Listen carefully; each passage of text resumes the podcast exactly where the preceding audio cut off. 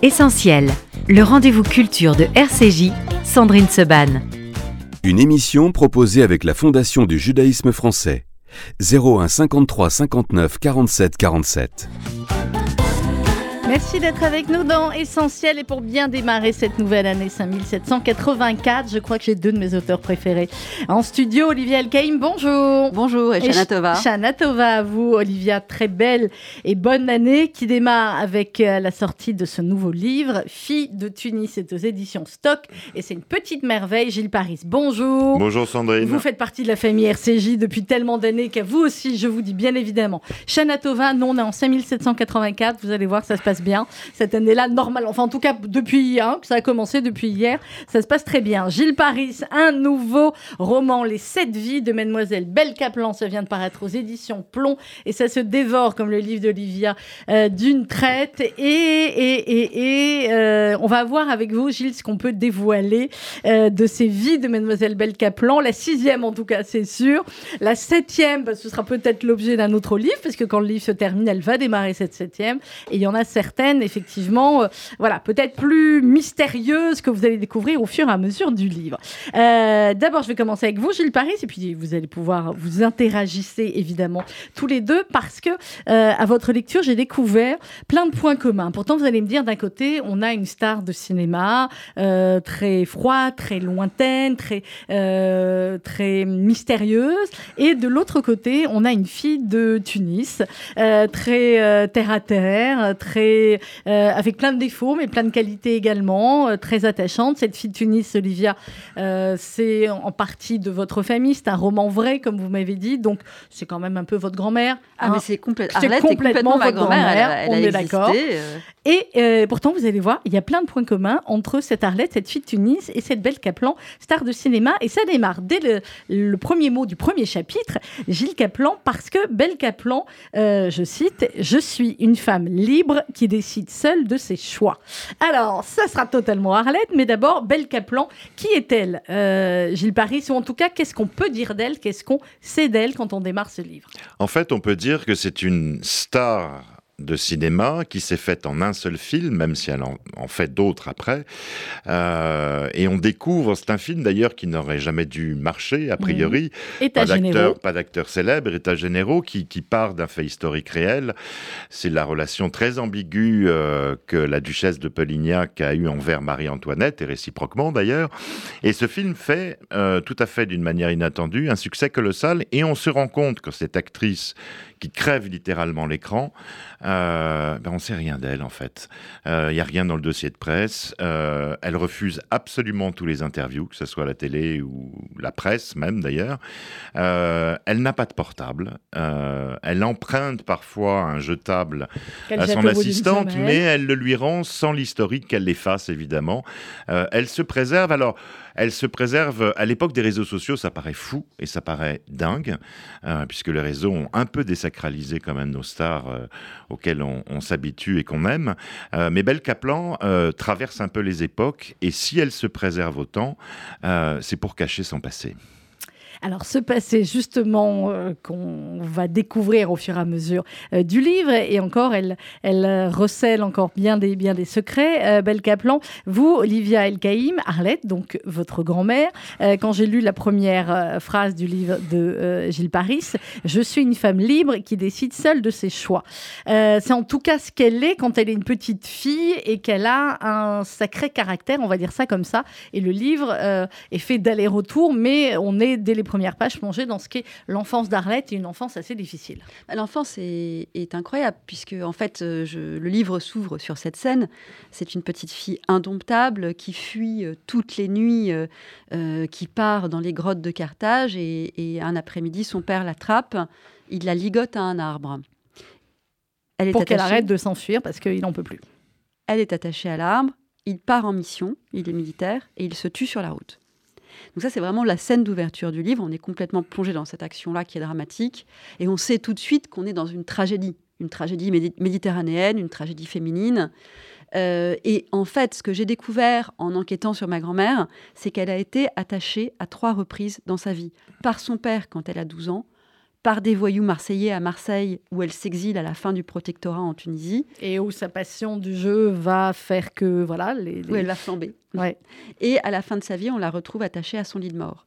Et entre ces trois moments, j'essaye de comprendre son destin de femme libre, son envie, son goût de liberté et la manière dont elle est entravée à chaque fois dans sa quête de liberté par des hommes avec euh, ces attaches, ça c'est le, côté psy peut-être, mais euh, voilà, les attaches et les attaches, vous, familiales, euh, que vous avez vis-à-vis C'est un, c'est clairement, le motif de l'attache est très important dans mon mm. texte, mais moi-même, j'ai été très attachée à elle, et pour écrire ce livre, il m'a fallu beaucoup de temps et, et, de la maturité, puisque, et m'affranchir de la fascination qu'elle a exercer sur moi. Vous affranchir aussi de euh, ce que disait votre mère et votre tante euh, d'elle, et on sent à travers le livre effectivement que euh, voilà. Bon, vers la fin, on comprend qu'ils ont plus ou moins donné leur leur accord, mais on peut pas dire que toute la famille était très enthousiaste à l'idée que vous écriviez sur votre grand-mère. C'est un livre aussi sur les silences familiaux et le fait que, au fond, pour, écrire, il faut s'en affranchir aussi pour, pour écrire et pour sauver sa peau. Mhm. Euh, ça, c'est un sujet que vous connaissez bien aussi, Gilles Parès, euh, le, le, déni euh, et le fait de s'affranchir de, de la famille. C'est ce qu'a fait d'une certaine manière aussi votre héroïne, Belle Caplan, parce que elle, la famille, elle n'a pas vraiment connu, elle a connu l'orphelinat depuis, bah, depuis qu'elle est née. Hein. Oui, et puis elle est d'ailleurs dans cet orphelinat, si, si on sait rien d'elle, d'ailleurs, c'est parce qu'en fait, elle est née à l'étranger, à Montréal. Et elle a passé toute son enfance dans un orphelinat et elle était une enfant totalement instable, euh, colérique, euh, violente. Seul un des pensionnaires qu'elle appelle son frère, et qui n'est pas son frère en réalité, qui est en même temps ben, qui est le seul à savoir un peu la calmer, ainsi que sœur Clarence, euh, à cet orphelinat de, de sœurs, elle, est, elle, est, elle est en colère contre le monde entier, puisque en fait, Dieu l'a rendue illégitime. elle n'a jamais connu ses parents, ne les connaîtra jamais. et elle se dit qu'au fond, autant emprunter autant d'identités possibles pour exister réellement, mm. et c'est ce qu'elle va faire ce qu'elle va faire jusqu'à en avoir euh, effectivement sept, puisque c'est le, le, titre euh, du livre, Les sept vies de, de Mademoiselle Belle Caplan. Euh, Olivia El Kaïm, vous dans La fille de Tunis, votre grand-mère, Arlette, elle va connaître cette enfance en Tunisie, donc avec ce père qui va mourir alors qu'elle est très jeune. sa mère va avoir beaucoup de mal à les élever, ils sont quatre enfants. elle, c'est une petite fille qui est brillante, qui aurait pu faire plus d'études, etc. Mais évidemment, en Tunisie, à ce moment-là, les filles euh, surtout quand la mère est veuve et seule, ça fait pas d'études. Bah, les, euh, voilà, les enfants euh, deviennent pupilles de la nation à la mort du père tragiquement. Et alors, ce qui est intéressant, je pense, et qui rejoint ce que disait Gilles, c'est que c'est ma grand-mère, c'est une femme qui a eu deux vies. Hmm. D'abord la vie indolente en Tunisie, malgré les épreuves, mais les épreuves que qu'on peut connaître dans toute famille, tragiques certes. Elle connaît cette période indolente du, protectorat français. Elle se marie avec mon grand-père qui a 10 ans de plus qu'elle. Euh, ils vivent euh, de manière très confortable dans cette Tunisie euh, coloniale. puis, quand la Tunisie s'affranchit du joug colonial, alors leur vie va, va être beaucoup, beaucoup plus compliquée. Ils vont devoir partir en France, en métropole, comme on disait alors. Et là, le roman bascule. Et on bascule, c'est, j'ai joué un peu avec le lecteur, c'est qu'on mhm. bascule dans le roman noir. On bascule dans un Marseille sale, gris. On est dans un film en noir et blanc euh, d'Henri Verneuil. Et là, on va cavaler derrière Arlette, qui, elle, va avoir une autre vie, ne va avoir de cesse d'avoir envie de se refaire une vie. Et elle sombre dans le jeu. Elle sombre dans le jeu, elle sombre aussi dans une autre relation, ça dont on va euh, parler. Mais quand vous dites effectivement, il y a, euh, deux parties, euh, il y a ce qu'elle dit vers, vers la fin. C'était passé si vite finalement entre le 9 mars 45 et aujourd'hui. Quel jour de quelle année sommes-nous déjà Le 17 février 2009, midi. Quelque chose avait glissé entre ses doigts, plus fin que du sable. Tous ces événements qui font une vie, l'histoire trop lourde pour ses épaules. c'est une histoire d'exil, évidemment, votre livre aussi Olivier El Kaïm, et de ce passage du, de ce soleil de Tunisie, même si l'enfance était compliquée, mais il y avait cet environnement quand même particulier, à euh, la difficulté de l'exil, de la solitude euh, à Marseille, puisqu'elle va partir euh, aussi seule et que son mari, lui, restera pour le moment en Tunisie. Alors en fait, je suis totalement marquée par l'exil de mes quatre grands-parents. D'un côté, Arlette et Sauveur, en Tunisie, euh, et de l'autre côté, comme je l'ai écrit dans le tailleur de Relisane, par l'exil de mes grands-parents juifs d'Algérie en 62, euh, à la fin de, la guerre d'Algérie. Donc ce sont deux romans en fait qui se répondent, qui se parlent. Qui, Vous avez euh, fait le tour là après, normalement ben, Normalement oui, mais j'ai essayé de comprendre pourquoi j'avais cette nécessité à parler de l'exil. J'ai compris que j'étais née en 76, en France, à Noisy-le-Grand, le 93, euh, finalement assez peu de temps, 15 ans après leur, leur arrivée en France, et que je pense que toute mon enfance a été bercée par la nostalgie, le récit de leur exil, de cet exode terrible que mes quatre grands-parents ont vécu. Et donc, forcément, ce qui est euh, euh, ce qu'on vous, inculque enfant, euh, ben, ça ressurgit forcément à un moment donné ou à un autre. Et je pense que moi, j'ai eu besoin de l'exprimer dans le tailleur de Relisane et dans, Filles de Tunis. Gilles Paris, c'est un thème que vous connaissez plus que bien. Euh, l'enfance, les douleurs de l'enfance, ça a été aussi au cœur de, beaucoup de vos livres et notamment du, de l'autobiographie d'une courgette. On en dira un mot tout à l'heure parce que je crois qu'elle est au théâtre, hein, la courgette. Après avoir été au cinéma jusqu'à Hollywood, euh, elle, est, euh, elle est au théâtre à Paris. Mais ces blessures de l'enfance dont parle Olivia El-Kaïm, évidemment que Belle Kaplan, si elle a construit aussi cette forteresse autour d'elle dans les différentes vies qu'elle a eues, c'est lié aussi à, cet abandon et à cette enfance plus que particulière.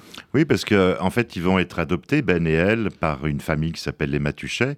il va s'avérer, hein, non, pas du tout, il va s'avérer très vite que le, le mari est d'une extrême violence et la femme est d'une extrême absence. Euh, et, d'ailleurs, il, meurt dans un accident de voiture. On découvrira plus tard que les enfants n'y sont pas pour rien. Euh, mais ce qui est surtout euh, important, c'est que à cette période-là, Sœur Clarence de l'orphelinat, et puis un peu plus tard, l'entremetteuse qui va faire de Belle Kaplan une escort girl des plus euh, des plus célèbres en tout cas et des plus attendus dans le monde entier, ne cesseront de lui répéter euh, qu'il ne faut pas avoir de sentiments à l'égard des gens, euh, qu'il faut s'en méfier, qu'il faut garder pour soi tout ce qu'on peut ressentir et ne jamais, jamais tomber amoureux de qui que ce soit. Alors, elle va faillir quand même une fois, mais ça, vous le saurez en lisant le livre et on parlera euh, peut-être un petit peu de, euh, de Pierre. Mais ce qu'elle dit euh, aussi dès le début, Belle Caplan, je n'ai que faire d'être aimée ou non. pourtant, on va dire que c'est le lot de la plupart d'entre nous, pauvres êtres humains. Nous voulons être aimés. Et quand on est une star de cinéma, encore plus généralement, c'est on fait ces métiers-là aussi. vous me direz d'ailleurs si on est écrivain pour être aimé ou pas. Mais en tout cas, dans, le fait de jouer la comédie, dit d'être à ce niveau-là de star de cinéma, c'est aussi normalement pour être aimée. oui, mais euh, d'ailleurs, elle aime autant les hommes que les femmes. Euh, euh, c'est pas un problème pour elle, mais elle ne s'abandonne jamais et elle ne se confie jamais. Parce que pour elle, de toute façon, elle peut pas avoir d'amis non plus, puisque avoir un ami, c'est se confier, c'est donner de soi à l'autre. Et, c'est impossible pour elle. Alors, comme elle connaît des gens bien, la seule personne avec qui elle pourrait être amie, c'est Nicole Kidman, ce qui est plutôt sympa. Oui, mais elle peut pas lui parler. Elle peut pas être copine avec Nicole, elle, le dit. Elle peut faire des courses avec elle sur Rodeo Drive, ça, il n'y a pas de problème mais ça peut pas aller plus loin. Elle peut pas devenir amie avec Nicole Kidman, c'est impossible. C'est comme ça. Ah, effectivement, il y a un homme qui va réussir à euh, casser cette, cette forteresse, euh, c'est Pierre Lepage. Comment il est, Pierre? Bah Pierre, c'est celui qui va la récupérer à Montréal avec Ben euh, quand ils sont dans les rues et qui dorment d'ailleurs à même les rues après le, le, décès de la famille Matuchet. Et il va les, les recueillir en fait sans trop savoir pourquoi ni comment. Peut-être parce que tout d'un coup, il va se sentir un peu utile. Mais c'est un personnage euh, un peu volage. Il va d'ailleurs apprendre à, Paradis, puisqu'elle s'appelle Paradis à ce moment-là. Il va lui apprendre à voler dans les rues. Euh, à Montréal, il y a des quartiers magnifiques comme Outremont, euh, où il y a des maisons comme des palais et des femmes extrêmement élégantes. Et elle va apprendre à dérober les colliers, les boucles d'oreilles, les sacs, et ce qu'il y a à l'intérieur des sacs aussi. Et elle va devenir une voleuse absolument émérite plusieurs vies et plusieurs métiers aussi, mais, mais on va y revenir. Euh, Olivia Al-Kaïm dans Fille de Tunis aux éditions Stock, on a parlé un peu d'Arlette, on va continuer à parler d'elle parce que c'est le cœur du, euh, du livre, mais on parlait des, des, hommes de la vie de Belle Kaplan. Euh, à l'instant, il y a des hommes aussi, bien évidemment, dans la vie d'Arlette. Il y a votre grand-père, et puis il y a un autre personnage quand elle va arriver à Marseille, et c'est peu de dire que votre grand-mère là-dessus est quand même assez novatrice, parce qu'on parle aujourd'hui de trouble, hein, il paraît que c'est c'est le mot. Mais alors, euh, voilà, hein, c'était un peu comme ça. Et je crois que mon roman est aussi, comme dit Dalida, l'histoire d'un amour. hein. Oui, on va écouter Dalida dans un instant. Euh, oui, parce que Dalida traverse vraiment, enfin c'est un fil Ah, rouge, euh, c'est- voilà. un fil rouge du roman. On l'écoute beaucoup dans ma famille. c'est vraiment ces chansons passent de femme en femme, se transmettent de femme en femme. Et donc, en effet, j'avais à cœur de restituer dans mon roman l'histoire d'amour d'Arlette, qui certes est mariée à mon grand-père qui s'appelle Sauveur, ça ne s'invente Ah bah pas, là, c'est son voilà, vrai prénom. Euh, mais qui euh, va tomber éperdument amoureuse, éperdument, oui, parce qu'ils vont jouer ensemble, de Jojo, qui est une forme de protecteur, qui est moins brute que Sauveur, qui est plus doux avec elle. Et ça va être sa grande histoire d'amour, ce qui a toujours été euh, caché dans ma famille, puisque quand j'étais petite, euh, j'allais à C'était quoi Il y avait tonton Jojo. Euh, euh, C'était pas et il tonton. vivait avec. C'était pas tonton, c'était pas tonton. On allait à, à Marseille, je passais mes vacances avec mes grands-parents, il y avait Jojo. Et Jojo était là matin, midi et soir. Et qui est Jojo? Ben Jojo, c'est Jojo. Et ça a été le parrain de mon frère, ça a été le témoin de mariage de mes parents. Tout ça est véridique. J'en fais une Ah non, mais il y a des moments romanesque. incroyables. ouais. Et, euh, et même parfois, je m'asseyais à l'âge de 7-8 ans sur ses genoux et je lui disais Mais toi, Jojo, t'as pas de femme? Évidemment, la réponse était complexe, puisque Oui. sa femme était en face, c'était ma grand-mère, mais moi, je comprenais pas du tout ce qui se jouait sous mes Bah, yeux. ceci dit, votre grand-père, euh, au début, on a l'impression qu'il comprend pas ou qu'il veut pas comprendre, ou mais euh, voilà, en même temps, vous vous donnez l'impression qu'il le comprenait vraiment pas. Il a fini par le comprendre ouais. à un moment donné, et même par l'apprécier, ce Jojo, qui était une forme de compère pour lui, dans la vie de mes c'est grands-parents. peut-être une, c'est peut-être une solution. On va marquer une petite pause musicale. On se retrouve juste après avec mes deux invités ce matin. Olivier Alcaïm, Fit Tunis, aux éditions Stock, et Gilles Paris, Les sept vies de Mademoiselle Belle Caplan, chez Plomb. Et donc, c'est Dalida, forcément, sur RCJ. À tout de suite.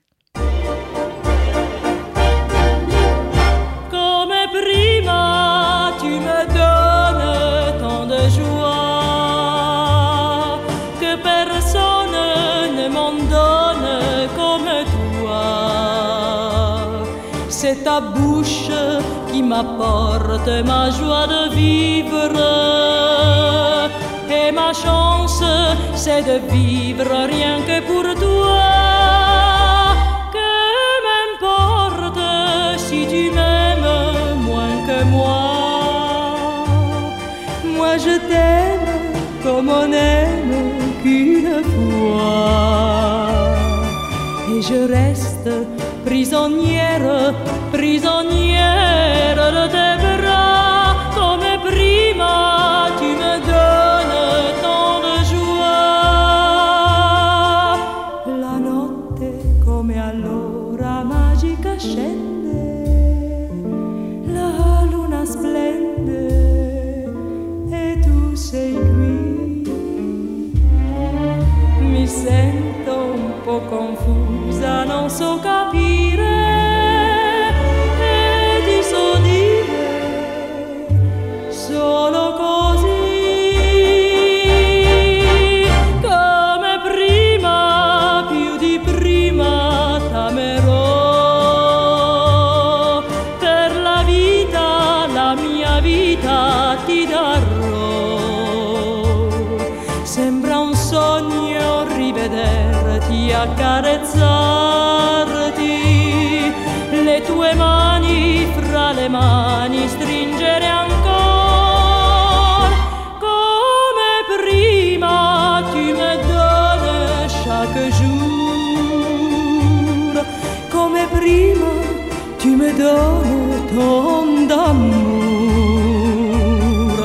j'espère te le rendre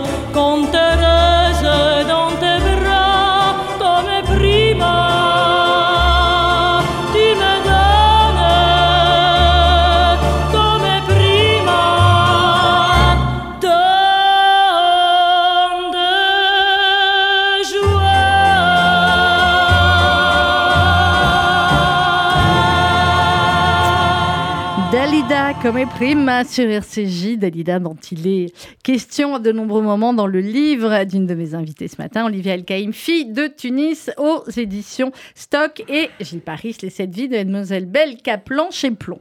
Euh, alors, euh, Gilles, cette Mademoiselle Belle Caplan, à un moment donné, elle va croiser euh, la route de Madeleine. Madeleine, sacré personnage elle aussi. Comment on la présente, Madeleine? Ça s'appelle une... Bah, ça s'appelle une entremetteuse, tout simplement. Oui, Alors, oui. je dois avouer que je me suis beaucoup inspiré euh, De d'une entremetteuse euh, très célèbre que j'ai eu la chance de rencontrer assez souvent, d'ailleurs, Madame Claude. Madame Claude, vous avez rencontré Madame Oui, on a Claude, Gilles déjeuné Paris. souvent ensemble. Elle Ah, ça, m'a c'est Mais elle m'a pourquoi raconté, raconté. Vous regardez, regardez comment les Il y avait deux un là, on projet veut de livre. savoir. Il y avait un projet de Ah. livre en fait qui s'est fait d'ailleurs. euh, mais pas avec moi, mais avec un autre éditeur. Et, et on a sympathisé et on a déjeuné plusieurs fois ensemble. Et elle m'a raconté euh, comment elle faisait travailler ses filles autrefois. Et surtout la haine qu'elle avait envers les hommes. Ouais. Euh, et c'était comme une sorte de vengeance personnelle. Et donc Madeleine est un peu une sorte d'ersatz de, de Madame Claude. Euh, Elle a un peu plus de problèmes de santé que n'avait. Madame Claude. Et elle est euh, très intransigeante. euh, pas, euh, voilà, elle est, euh, elle entretient, elle entretient ses filles à Montréal dans, dans un quartier euh, et la plupart vont tapiner dans les rues de Montréal ou dans les hôtels de Montréal, mais pas Belle Caplan parce non, que Belle, le elle, elle lui réserve- elle lui réserve un sort différent. Il faut dire qu'elle est absolument somptueuse, qu'elle dégage quelque chose d'incroyable. Et donc, elle l'envoie dans le monde entier, aussi bien à New York qu'au Japon. et, et Belle va apprendre ce métier très particulier. On aura quelques flashbacks de rencontres avec Mhm. les hommes.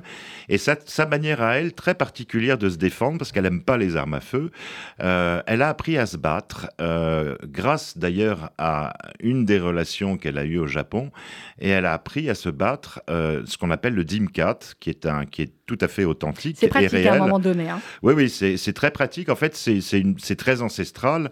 On le lui a appris. En fait, il suffit d'une simple pression des doigts. vous pouvez à la fois euh, faire tomber quelqu'un dans les pommes, euh, ou un coma qui va durer plusieurs mois, ou le tuer littéralement. Euh, et donc, elle Oui, sait le bien c'est très pratique, mais ça demande des années et des années de travail et bon d'expérience, ce ouais. qu'elle va faire.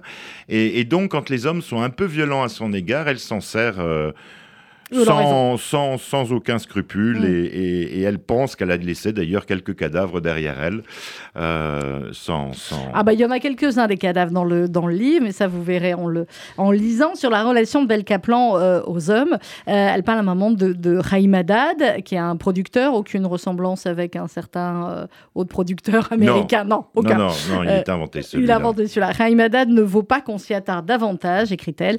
Il était un moyen pour parvenir à mes fins. J'ai fait de lui ce que bon me semblait. J'ai toujours su dompter les hommes. Aucun homme ne m'a vraiment résisté et ceux qui ont tenté le regrettent amèrement aujourd'hui.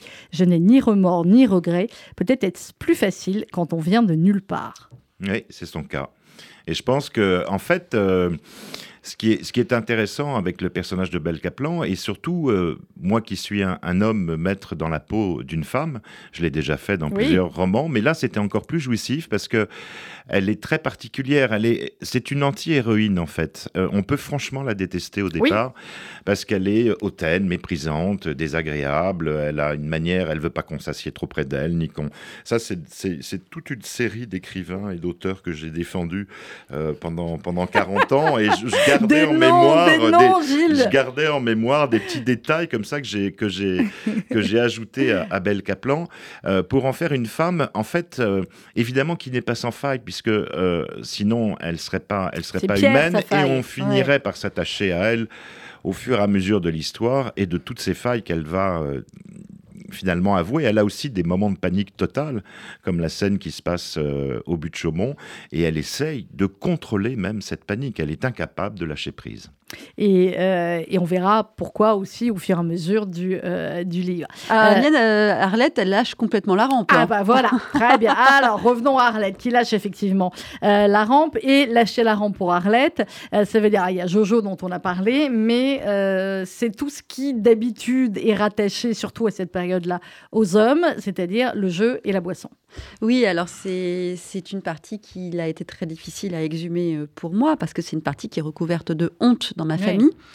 Donc euh, j'ai combattu ce silence par l'écriture de ce livre. Et en effet, je, je donne à voir cette euh, grand-mère qui devient addictive au jeu. Donc il a fallu que je me renseigne sur ce que c'est que l'addiction au jeu. J'ai eu euh, la chance de rencontrer un, un vieux monsieur marseillais qui était euh, joueur de Paris hippique à la fin des années 60 et qui m'a d'ailleurs donné une pince à encocher qui était l'objet pour euh, poinçonner Pour les, poinçonner. les tickets de Paris, euh, qui m'a expliqué ce que c'était que cet univers d'hommes dans lequel évoluait ma grand-mère.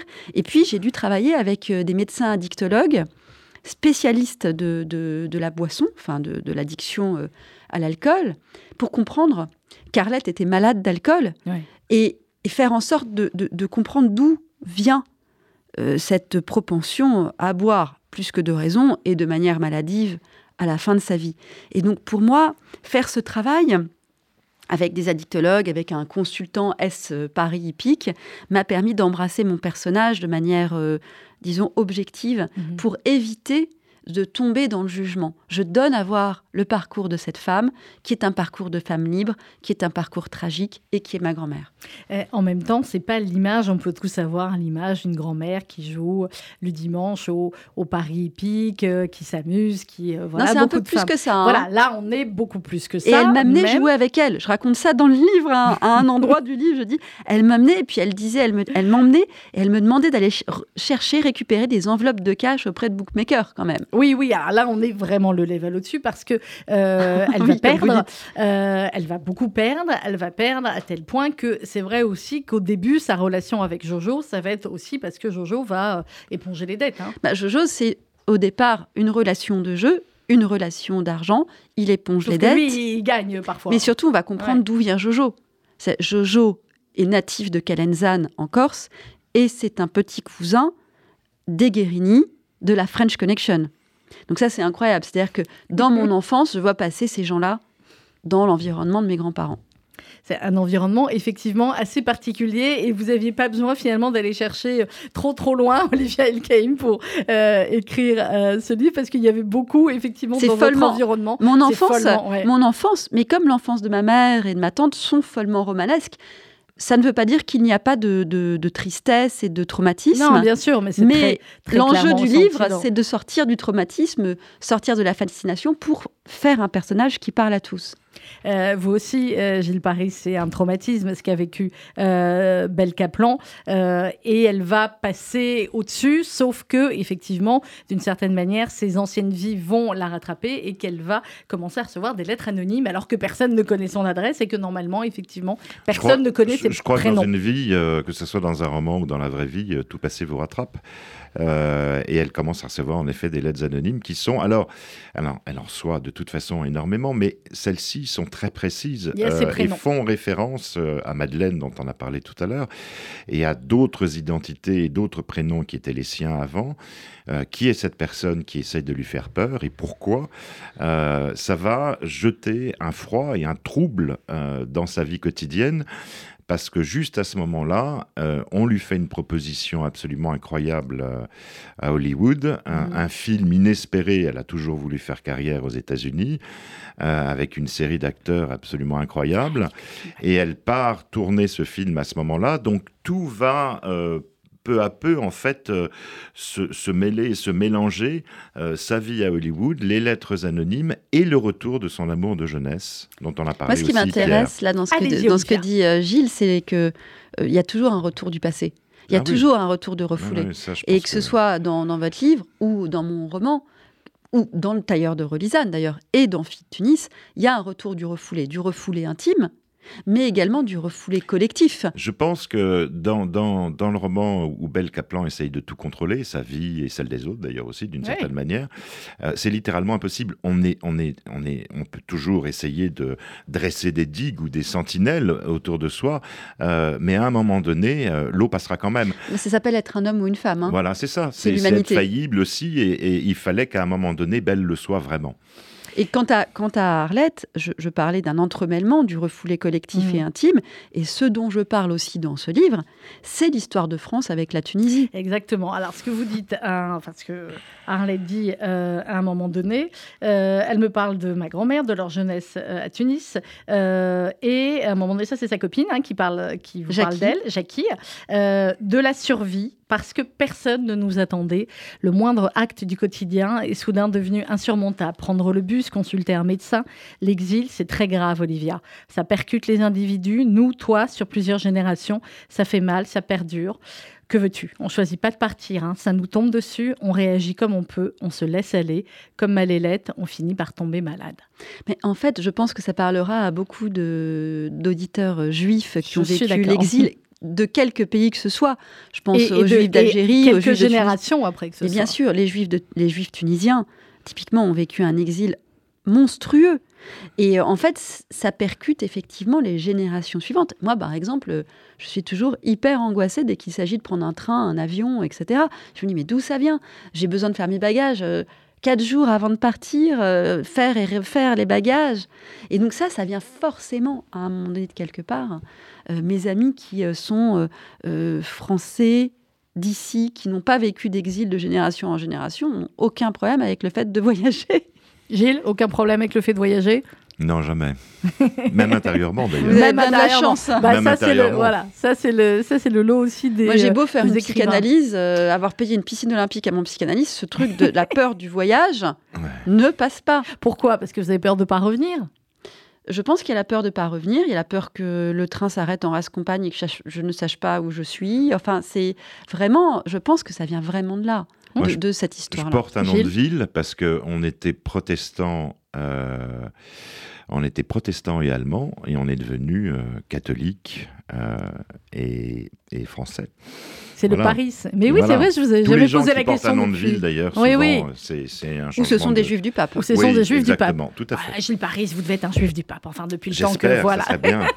Bon, on va, on va chercher. Comment il vous est venu ce personnage de Belle Caplan, Gilles Paris? Pendant le confinement, en fait, parce que les, les, les librairies s'en sont bien sorties, elles ont été jugées essentielles après avoir été jugées non essentielles. C'est le titre de cette émission, je rappelle. Euh, mais euh, le cinéma, par contre, a vécu une période tragique et j'ai imaginé à ce moment-là un personnage, euh, un personnage féminin un peu hors norme, une, une, une anti-héroïne, en fait, comme je le disais tout à l'heure. Et, et puis peu à peu est née l'histoire euh, de cette course folle euh, contre le temps et contre la montre. Hum, Contre le temps aussi, parce qu'évidemment, Belle Caplan, elle ne veut pas vieillir, elle veut que sa beauté reste, euh, reste telle qu'elle est. Oui, mais elle fait beaucoup de choses pour ça. C'est-à-dire que, euh, en fait, elle porte des gants en permanence, puisque a priori, comme ça, on, on peut lui donner l'âge qu'on veut, mais les médias les se trompent. pas. Les médias se trompent Ouais. en fait et ils se trompent à son avantage sans le savoir. Et, et en même temps, elle fait énormément euh, de sport, elle a fait de la chirurgie esthétique euh, et elle a fait énormément de sacrifices toute sa vie. Donc euh, elle sait On n'a rien sans exactement. rien. ouais. Elle sait, elle sait mettre son corps en valeur. Euh, Olivia Une Elkaïm. course folle, Une finalement. course folle, Course mais oui. folle. Olivia Elkaïm, vous, à quel moment vous avez décidé d'écrire sur euh, Arlette? Est-ce que c'était après avoir écrit sur l'autre partie de la famille d'Algérie? Ou est-ce que aucun rapport De toutes les façons, c'était en vous depuis le début, fallait écrire sur les deux? C'était alors non, pas du tout. C'est-à-dire que j'ai écrit Le Tailleur de Relisane et pour moi, euh, en 2020, quand Le Tailleur de Relisane est sorti, euh, j'en avais terminé avec cette histoire-là. Bon, puis vous, vous écrivez tous les trois ans. J'ai regardé, vous êtes hyper. euh, hein, En fait, carré, je, hein, oui, alors en fait, je pense que j'ai j'ai besoin d'écrire, mais ça, me- ça me demande tellement, c'est tellement intense dans ma vie, les phases d'écriture, que ça me laisse KO. Mhm. Et, et je crois que je pourrais pas écrire plus, davantage, à un Que rythme sortir. plus régulier.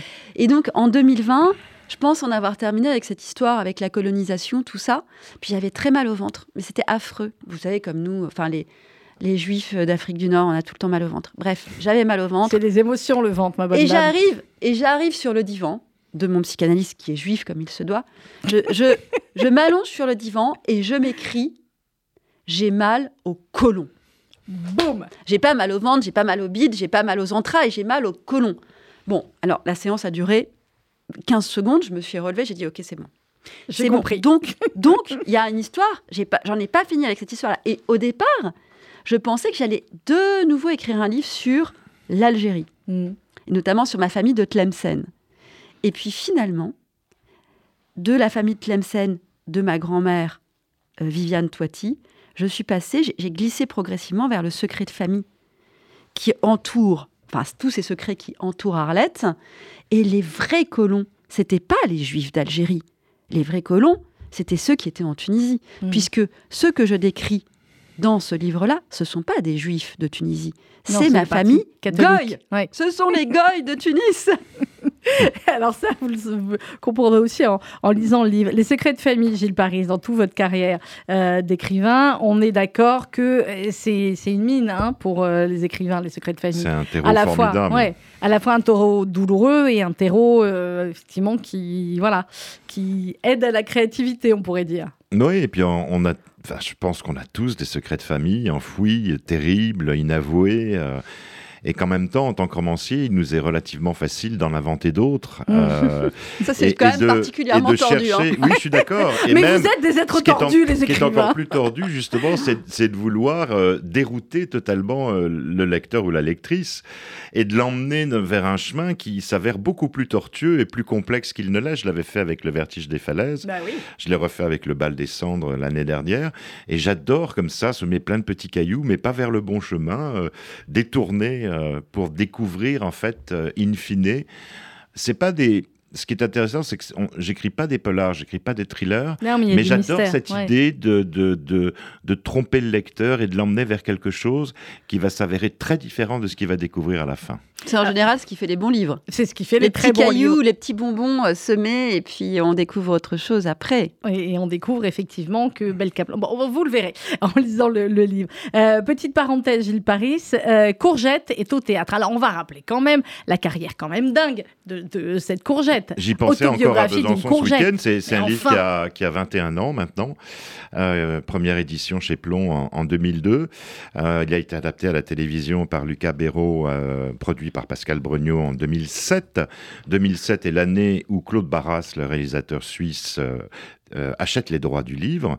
Il mettra 9 ans à monter le, le film d'animation sorti en 2016, euh, qui fera un énorme carton en France, qui sera vendu dans 53 pays, qui va rafler deux Césars et qui sera nominé notamment aux Oscars. Aux Oscars Et, et- et dans le monde entier, il va récolter aussi un, un nombre de prix euh, invraisemblable. Étudié à l'école. euh, Et là, il est au théâtre depuis le 25 août, euh, une pièce sublime, vraiment. Alors, vous me direz, je suis un peu impliqué dans l'histoire. Totalement objectif. vraiment- Hein. Voilà, Voilà. c'est ça, c'est le mot que je cherchais. Mais j'adore le travail de, de Pamela Ravassar, qui a Mhm. adapté la pièce avec Garland Materlo, qui joue le rôle de Courgette. C'est que des adultes sur scène. Euh, on oublie le fait qu'il soit adulte. D'ailleurs, euh, Garland a un petit côté euh, très juvénile aussi, et, euh, et il fait une courgette absolument parfaite, avec un orchestre sur scène, euh, puisque ça mélange à la fois la musique euh, et l'histoire d'une manière euh, extrêmement habile. Et j'ai beau avoir vu la pièce plusieurs fois, qui s'est jouée d'ailleurs à Avignon, deux étés de suite à guichet fermé d'ailleurs. J'étais là le soir de la première et j'ai vraiment pleuré comme un veau en me disant arrête, contrôle-toi, fais quelque chose, tu peux Ça pas ne te laisser pas. aller comme ça. Si. Je faisais ma Mais belle non, mais plus- non, mais c'est plutôt bon signe. C'est-à-dire, si on arrive à se faire pleurer nous-mêmes, ça veut dire qu'on va faire pleurer des lecteurs ou Je des pas, je, spectateurs. je disais arrête de faire ta belle Kaplan, tu vois. Donc, euh, et finalement, euh, je me suis dit, allez hop, on se laisse aller, on pleure. Bien. Et j'avais euh, la responsable des droits chez Plomb qui était à côté de moi, qui pleurait autant que moi. Bon, bah, donc, donc ça m'a rassuré. C'est autobiographie d'une courgette. C'est jusqu'à quand? Quel théâtre, Jusqu'à, alors, c'est au théâtre Tristan Bernard, 64 rue du Rocher, dans le 8e arrondissement. Et c'est au jusqu'au 8 janvier. Euh, ça se joue quasiment tous les jours, deux fois le samedi. Et après, ça va tourner en toute la France jusqu'en 2025. Génial. Et Wow. ça ira même jusqu'à San Francisco, Eh ben, au lycée français de San Francisco. C'est magnifique ça et effectivement euh, bah, vous êtes étudié dans le dans les écoles et, euh, et c'est pas de rien 2013. et on monte voilà et le Ouais. et le livre et le film aussi Ouais, ouais, c'est- c'est est émouvant tout ça. C'est rare d'ailleurs euh, que- les livres perdurent autant, euh, et c'est un miracle euh, total. bah, Alors, ça s'appelle le talent et l'universalité de Heureusement, dans les salons, il y a des gens qui s'approchent du livre et qui n'en ont jamais entendu parler. Donc Ah. ça me rassure et ça me rend humble, ce qui est pas mal. vous étiez d'ailleurs ensemble ce week-end au salon de, Ouais. de Besançon ça y est c'est la grande saison hein, de la rentrée littéraire vous êtes je ne sais combien de centaines d'écrivains mais moi je fais mes choix pour cette rentrée et c'est les choix qu'on vous propose sur RCJ Olivia El Kaïm Fit Tunis on parlait de de, de cinéma à l'instant et de théâtre avec Gilles Paris. Ah, on la verrait bien au cinéma, là. On fera un Ah beau oui, film, moi aussi, là. hein. mais si Steven Spielberg m'appelle et me propose Il écoute. de... Très, m'écoute, très religieusement. Steven, si tu m'écoutes, je suis d'accord. je suis OK, je signe I am OK. Non, parce qu'elle est, elle est hyper. Évidemment que vous avez dû forcer un petit peu le trait, du moins je l'imagine, Ah. Olivia. Pas du tout. Ah bah elle est réellement comme ça. Ah mais non, alors là, je vais vous dire, le destin, forcer. Au contraire, le destin avez, est euh, follement romanesque et il y a des choses que j'ai effectivement modulées parce que Ah ouais. mon éditeur pouvait me dire attends là franchement tu Là, vas un c'est peu loin et je dis non non mais je t'assure ça s'est vraiment passé comme ça non non non non alors pas du tout j'ai rien forcé Donc, ok, donc on peut y aller clairement pour le cinéma. C'est une très chouette euh, héroïne. Comment ça a été perçu dans, dans votre famille la sortie du livre, Olivia Alcaïn? Bon évidemment c'est des choses qui sont compliquées hein. vous savez euh, la parole quand elle est pleine comme c'est le cas dans un livre elle est forcément opérante Mm. donc ça bouge les relations je pense que ça a été très difficile à gérer pour ma mère Euh, mais on se reparle et, euh, et mieux on se Mhm. reparle mieux et euh, pour ma tante je pense que Qui ça elle a été séparée hein, de sa propre mère pendant Voilà. un bon moment parce Euh, qu'elle Lola, était malade. que- bah, je pense que ça a été libérateur et, et elle m'a fait un très beau compliment. Elle m'a dit que ça l'a- l'avait aidée à parler avec sa propre fille, ma cousine. Mhm. Et donc je me dis que si les livres permettent ça, et permettent aux lecteurs aussi de se retrouver et d'avoir envie d'aller questionner leur grand-mère, etc., bah, j'aurais peut-être réussi quelque chose. Clairement. Euh, c'est compliqué aussi. Alors, vous, c'est différent, euh, Gilles, mais quand vous avez écrit effectivement sur l'enfance, plus ou moins sur la vôtre parfois, et sur euh, tous ces sujets-là, c'est perçu comment pas par votre famille, mais par vos proches qui sentent que bah, forcément ça fait du bien d'écrire et de sortir ce qui a été douloureux dans, dans Ouais, son qui- enfance. oui, ce qui m'intéresse euh, dans la fiction comme dans la non-fiction, c'est qu'au fond, euh, on le sait, l'enfance et l'adolescence font de nous l'adulte qu'on devient par la Mhm. suite. Et donc, c'est là, là encore, c'est un terreau magnifique, moi qui m'intéresse beaucoup. Après, quand on écrit des choses plus autobiographiques, comme je l'ai fait avec certains cœurs, euh, Lâche pour trois fois rien, euh, c'est beaucoup plus compliqué parce que chacun a son point de vue, chacun voit la vie à sa manière. Euh, Il n'y a pas une vérité propre, euh, mais plusieurs. Et on peut en effet heurter, euh, je pense, la sensibilité de ses proches par rapport à une vérité qu'ils ne veulent pas voir comme ça, euh, forcément. Et ça peut créer en effet des, des différends. Ce que je dis dans mon roman, c'est que toutes les familles se fabriquent des versions officielles. Oui. Ouais. Et, et ensuite, ben voilà, chacun euh, apporte sa vérité. J'ai et- toujours dans mon portable un, un- un- un- un message euh, euh, de menace et d'insulte de ma belle-mère Ouais, que j'ai gardé. Je me suis dit, si un jour elle va loin comme ça, je pourrais toujours le produire. ouais. Je ne l'ai pas effacé. C'est le seul message que j'ai pas effacé et que je garde. Mm. Parce Et moi, que- je suis contente de produire ces livres, que ce soit Le tailleur de Relisane ou Fille de Tunis, aussi pour mes deux fils, Mhm. parce que je leur fais le cadeau, l'héritage de leur histoire familiale aussi. à un moment donné, il est question d'héritage. Euh, on- votre mère et votre tante se débarrassent très vite des, des, euh, des affaires d'Arlette euh, à son décès. Et puis, il y a une question euh, d'héritage. Elles doivent signer un papier. Au début, elles veulent pas. Enfin, voilà. Si on ne peut hériter, bah, euh, ça peut pas se transmettre. Quoi. Ben, en fait, elles, elles vont faire un refus d'héritage parce qu'elles ont peur d'hériter des dettes. Des dettes. Mais oui. d'Arlette. Donc elles refusent l'héritage pour ne pas avoir à payer les dettes de leur mère. Mais ce que je dis dans le livre, c'est que quand on refuse l'héritage, on le refuse intégralement. Intégralement, Et ouais. donc ça coupe quelque chose avec ses ancêtres. Et moi, c'est ce que j'essaye de retisser, retisser le lien dans le livre. Avec cet héritage. J'ajouterais peut-être que même d'ailleurs euh, dans les, dans les familles, euh, quand ça devient complexe et rude et, et violent ou difficile, je pense que pour celui qui reçoit euh, tout ça, le pardon devient essentiel. Pas le pardon au sens religieux, mais euh, Alors, euh, le- c'est notre semaine, hein, Voilà. Olivia. Nous sommes entre Rosh Hashanah et Kippour. Voilà. C'est justement les semaines. Et je trouve voilà. parce que la vie est trop courte et qu'on peut pas devenir une personne euh, pétrie de, de douleur et de, et de haine envers ceux qui vous ont fait du mal et que je pense Oui, que franchement, c'est c'est un- c'est une démarche très difficile. Euh, Olivia parlait de, de son psychanalyste. Moi, j'en ai eu un pendant 25 ans. Euh, donc, je sais ce que c'est et, et j'ai appris, j'ai appris le pardon et franchement, ça fait du bien. Il faut savoir pardonner, mais parfois on ne peut pas pardonner. Oui, je sais. C'est la semaine, je, le redis, effectivement. Et puis tout n'est pas pardonnable. Mais là, on, passe à la question de, euh, de philo. Euh, dans euh, le premier chapitre, il nous reste juste quelques minutes ensemble, Gilles Paris et Olivier Elkaïm. Le premier chapitre, je, je disais, Gilles Paris, c'était Je suis une femme libre qui décide seule de ses choix. Ça, c'est Belle Caplan.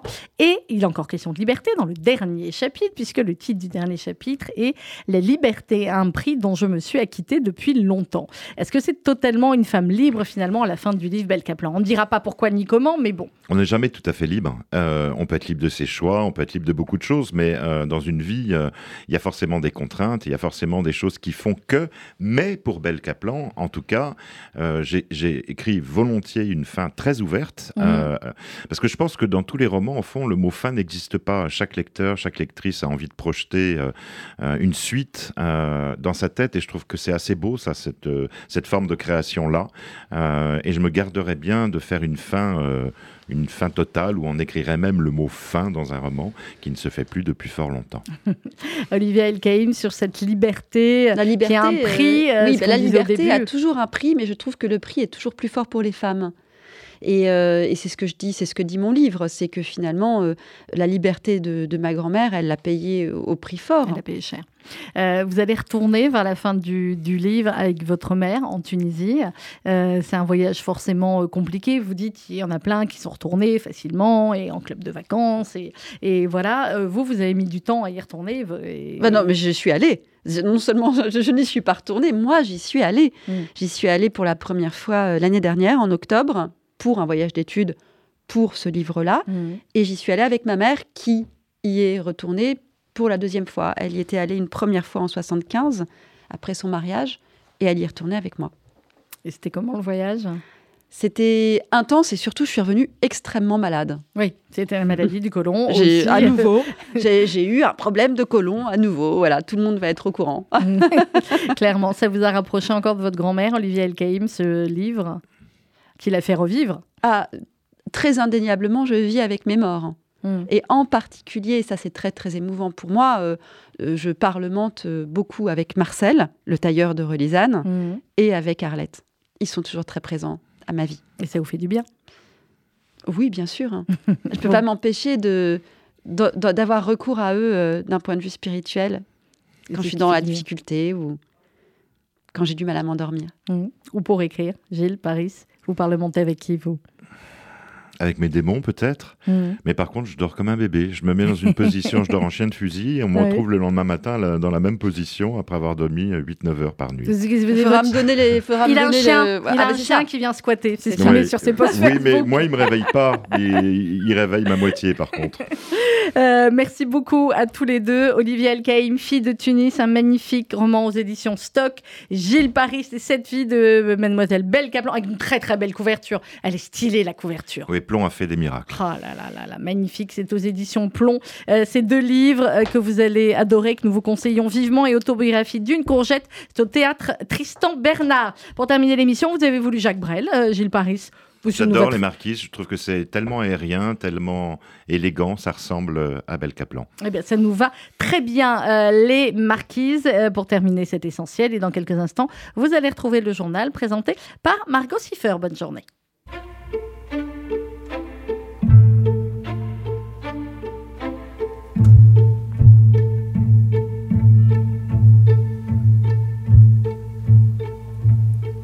Il parle de la mort comme tu parles d'un fruit.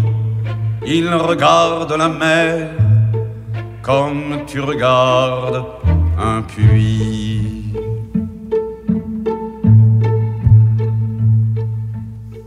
Les femmes sont lascives au soleil redouté. Et s'il n'y a pas d'hiver, cela n'est pas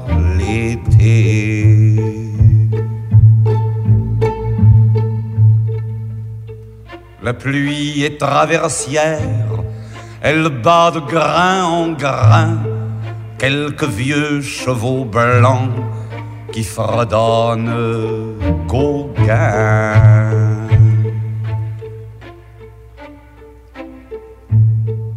Et par manque de brise, le temps s'immobilise.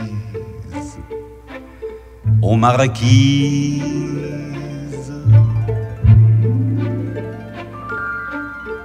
Du soir montent des feux et des points de silence qui vont s'élargissant et la lune s'avance.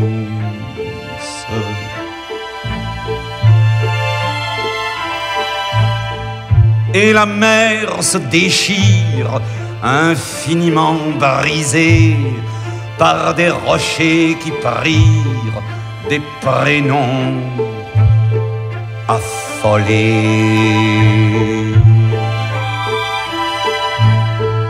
Et puis, plus loin des chiens, des chants de repentance, et quelques pas de deux, et quelques pas de danse.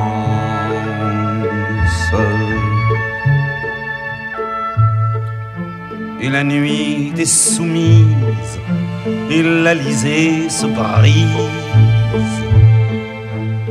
aux marquises.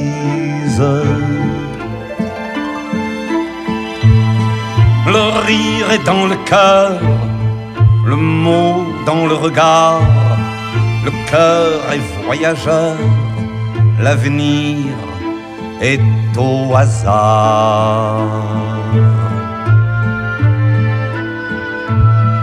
Et passent des cocotiers qui écrivent des chants d'amour que les sœurs d'alentour ignorent d'ignorer.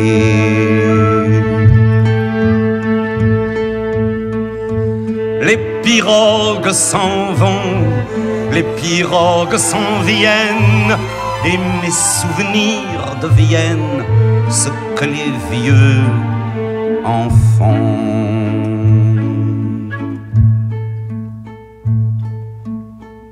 Veux-tu que je te dise, gémir n'est pas de mise